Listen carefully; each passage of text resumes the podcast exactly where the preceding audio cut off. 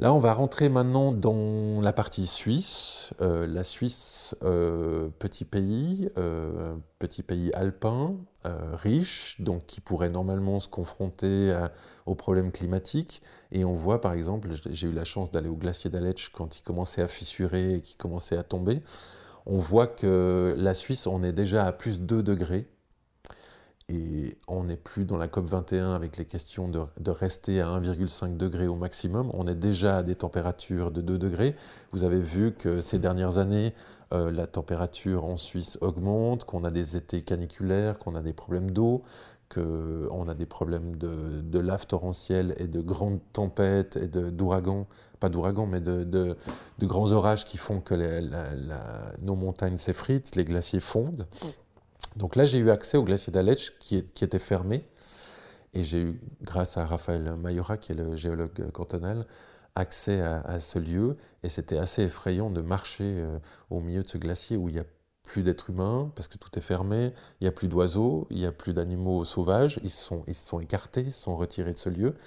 Et en marchant une journée avec lui, en faisant quelques photos, certaines sont dans le livre, d'autres sont dans l'exposition, on voyait que des crevasses s'ouvraient devant nous mais vraiment devant nous, des failles comme ça s'ouvraient? Et là, on parle de millions de mètres cubes qui sont en train de s'effondrer. Alors le glacier s'est retiré, les parois qui étaient tenues par la glace se fragilisent.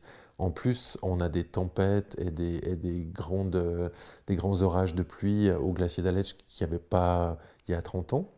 Et le permafrost fond, donc là, on estime que ça va être assez catastrophique. Donc voilà, le glacier d'Aletsch, j'ai fait la photo que vous allez voir qui est depuis le lieu euh, euh, le point de vue euh, panoramique que tout le monde utilise. Tout le monde fait cette photo au même endroit. Et vous allez voir que ce qui a changé, euh, c'est que devant, au premier plan, vous avez une faille qui s'ouvre, qui rejoint la, trace du, glacier derrière.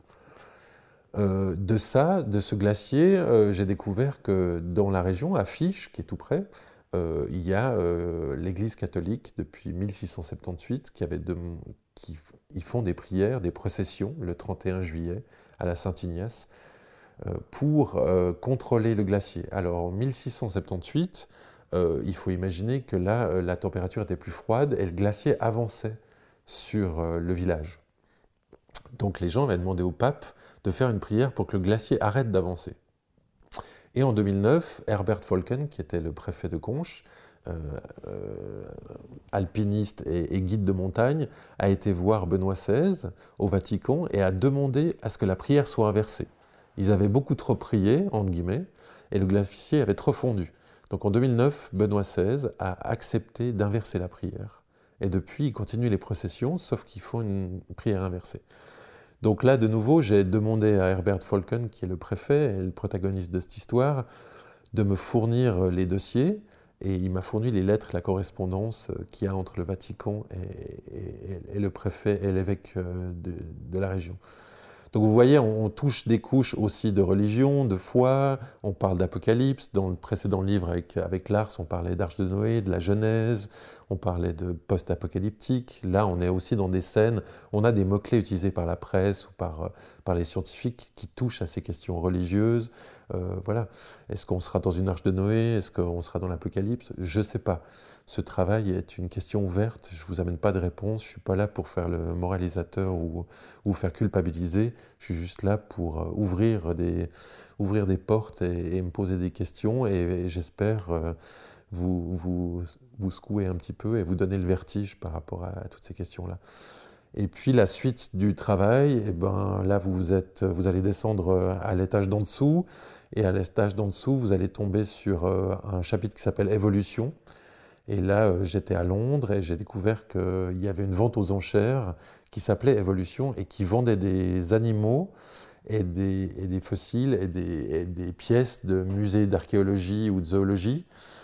Alors on est pré-Brexit, mais euh, ces musées vont mal, ils ont moins en moins de finances, donc ils vendent des pièces rares à des collectionneurs, et ces pièces rares sont souvent des animaux qui sont éteints en nature ou en voie d'extinction. Et vous allez voir qu'ils ont fait une mise en scène qui est très, euh, qui très lourde de sens et de goût, mais qui est là, bien présente, et j'ai eu accès le jour avant la, vente aux enchères pour photographier ces lieux. Donc vous allez voir un œuf d'éléphant, qui n'est pas un œuf d'éléphant, mais qui est un, un, oiseau qui a disparu, qui était le plus grand œuf euh, qui existait. Vous allez voir un lion, qui est aussi l'affiche, là, un lion sur des colonnes. Euh, il y, a un dinosaure qui avait 155 millions d'années, qui est vendu, qui fait 14 mètres de long qui était proposé à un demi-million de pounds, il n'a pas été vendu, mais il cherchait encore des collectionneurs. Donc il y a aussi un jeu entre l'économie, entre la politique, entre le capital qui est important dans ce travail. Et là, on le soulève euh, aussi euh, dans des histoires de couches et de sédiments. Et, voilà. Et un peu plus rapidement, euh, les laves torrentielles, l'île Graben. Alors moi, j'ai vécu en tant qu'enfant tout près de l'île Graben, à Chandelin. Et ce lieu m'a toujours fasciné. Et en fait, en faisant ce travail, j'ai découvert que l'île Graben est un, est un lieu de, recherche pour plusieurs géologues. C'est-à-dire que c'est un toboggan de lave torrentielle il y a 1400 mètres de vide depuis Chandelin jusqu'au Rhône. Et ce lieu-là est étudié par des, par des scientifiques du monde entier, avec des capteurs euh, de mouvement, avec des, des, balances qui pèsent les, les, laves torrentielles qui descendent. Donc ces boues qui sont entraînées par des orages violents, c'est ce qui arrive de plus en plus en, Europe et ailleurs dans le monde. Et voilà, j'ai pu aller me balader là au milieu, et j'ai été surpris de voir que le paysage change à chaque fois je me suis même fait prendre une fois à côté d'une lave torrentielle et c'est effrayant de voir que la masse qui descend est incontrôlable. Et c'est ce qui va arriver de plus en plus euh, dans le monde, c'est qu'on a un dérèglement climatique qui fait que les orages sont violents, que quand il y a de la grêle, elle est puissante. Et jusqu'à maintenant, euh, on arrivait plus ou moins à contrôler, on avait des assurances qui couvraient un peu les, pertes et qui couvraient un peu les agriculteurs qui avaient perdu leur, euh, récolte, les vignerons qui avaient perdu euh, leur, leur, vigne. Mais là, on parle déjà, les assurances, les grandes assurances sont en train de dire que dans les dix ans prochaines, ils vont plus pouvoir couvrir. Donc on va se retrouver dans une situation, même dans un pays riche, où tout à coup, il y a des villages qui ne seront pas reconstruits, ou des villas qui ne seront pas reconstruits, ou des, ou des paysans qui pourraient perdre leur domaine parce qu'ils vont faire faillite. Donc on arrive à un point où même dans un pays riche, on est à saturation, on est dans une zone critique. Donc ces laves torrentielles, je les ai imprimées assez grandes. Souvent, elles, travaillent de nouveau en diptyque pour montrer une espèce d'échelle aussi, et puis pour montrer comment le paysage évolue. Comme je l'ai dit avant, moi j'arrive des fois à, à, des distances de 3 jours, 4 jours, et le paysage a complètement changé. Il n'y a plus d'animaux, il n'y a, a, plus rien. Il y a des arbres, des mélèzes qui faisaient 25 euh, mètres de haut, qui sont couchés, broyés par les, rochers. Alors pour un photographe, c'est passionnant, mais pour un citoyen et pour un humain, c'est assez flippant. Et puis on finit le travail par des mammouths. Pourquoi des mammouths? Alors, il se passe une chose, c'est que le permafrost fond euh, rapidement en Sibérie le permafrost avait capté le méthane et le CO2 de l'histoire passée. Et le permafrost, en fondant, a tendance à relâcher tout ce méthane et CO2. C'est une énorme poche de CO2 qui va échapper. Et on sait que le CO2, c'est notre gros problème actuellement, l'effet de serre. Donc, on remarque que dans le passé, tous ces terrains étaient entretenus par une faune sauvage qui, en fait, quand il neigeait beaucoup, par exemple, entretenait le paysage en grattant la neige, en faisant ressortir l'herbe et la terre, et de là le vent froid s'engouffrait et faisait que le sol se congelait. Maintenant qu'il n'y a plus d'animaux ou plus personne pour l'entretenir, quand il neige un ou deux mètres, ça fait une couche isolante et le permafrost dessous ne se régénère pas.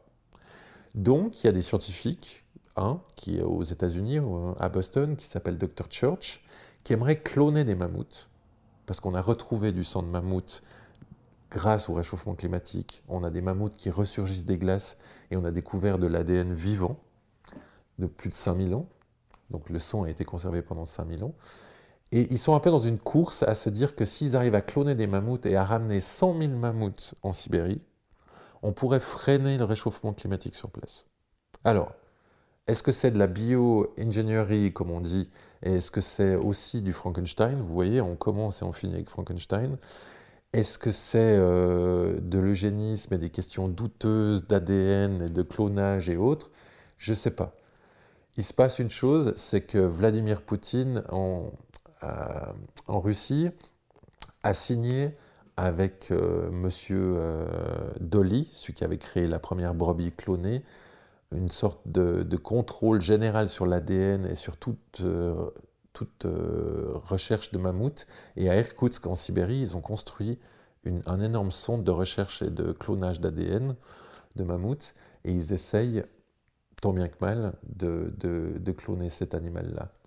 Alors là, le mammouth qui est photographié, il vient du musée de, paléontologie de, de, Rumine, et c'est euh, Gilles Borel, le directeur, qui m'a donné accès à ce, mammouth, et j'ai essayé de le photographier comme euh, des sédiments et comme des couches de roches, avec euh, un travail assez sombre, parce que comme dans tous mes travaux, on est dans des images assez sombres, on essaye de faire émerger la lumière de tout ça pour essayer de donner des couches de lecture. Et vous finissez l'exposition avec ça et avec une vidéo qui tourne, qui est un bébé mammouth, alors assez grand, hein, il fait, je crois, il fait déjà 2 ou 3 tonnes, mais euh, il, est, euh, il a été euh, scanné en IRM et pour voir s'il y avait des parties vivantes encore d'ADN dedans. Et c'est un tout petit bébé qui s'appelle Lyublia, en russe, ça veut dire amour et qui a été étudié et qui a fait le tour de la planète, qui est actuellement conservé à Chicago. Donc vous voyez, on essaie de toucher à plusieurs couches, vous êtes un peu perdu dans le vertige, mais en même temps, on a essayé tant bien que mal. Je dis on parce qu'il y a eu des écrivains, parce qu'il y a Lars Willemeit qui est anthropologue, qui a écrit beaucoup de textes, parce que j'ai eu accès à énormément de scientifiques qui m'ont aidé dans ce travail, donc j'ai tendance à dire on. Et vous voyez qu'on est vraiment dans une zone critique, euh, on est vraiment dans une zone de, rupture. Certains scientifiques disent que dans 10 ans, euh, ça sera trop tard. Euh, certains parlent de collapsologie, d'effondrement, certains sont très sombres, d'autres sont climato-sceptiques, d'autres disent que ça va aller, que l'être humain est assez puissant, assez fort, assez intelligent pour trouver la solution. Moi, je ne sais pas, je passe par toutes les étapes dans ma tête, dans mon corps. Euh, je vous laisse là avec cette question ouverte. Euh, comment, va se passer les années suivantes et, comment on réagit je, trouve que je suis terriblement déçu par la politique et l'économie. Je vois euh, dans mes recherches que, par exemple, 100 entreprises dans le monde produisent 70% du CO2. Donc c'est vrai que tout le monde culpabilise en disant j'arrête, je coupe le robinet de l'eau quand je me lave les dents, ou je mange bio, ou je fais attention, je recycle. Ça, c'est une chose qui est, importante, que chacun s'intègre dans une nouvelle vision et une nouvelle conception euh, de, la vie sur Terre. Mais on a quand même, euh, on a quand même des gros problèmes avec l'économie et surtout la politique qui, ne, qui ne réagit pas. Et je les trouve, euh, je suis désolé de dire ce mot-là, mais je les trouve extrêmement lâches de ne pas réagir. Alors on a des manifestations de plus en plus, on a des petites jeunes, Greta, je ne sais plus son nom de famille, mais Greta et autres, qui, qui réagissent. Alors, est-ce que les manifestations seront assez fortes et assez puissantes pour faire basculer euh, des, lois et des gouvernements? J'en doute, mais il faut qu'on travaille sur plusieurs couches, sur, euh, euh, plusieurs niveaux. Raphaël Glucksmann en France disait dernièrement sur France Inter, c'était assez intéressant, il disait en fait la, question du réchauffement climatique, ça devrait être la question clé parce que ça outrepasse toutes les questions de gauche-droite, de religion, de couleur de peau, d'âge, de, riches pauvres, de, d'orientation sexuelle et autres, c'est de dire, euh, en fait, on devrait tous être solidaires. C'est notre point euh, d'achoppement, c'est le point commun qui devrait faire qu'en en fait, on passe à autre chose. On avance, on, on trouve une solution pour, euh, pour évoluer. Quoi.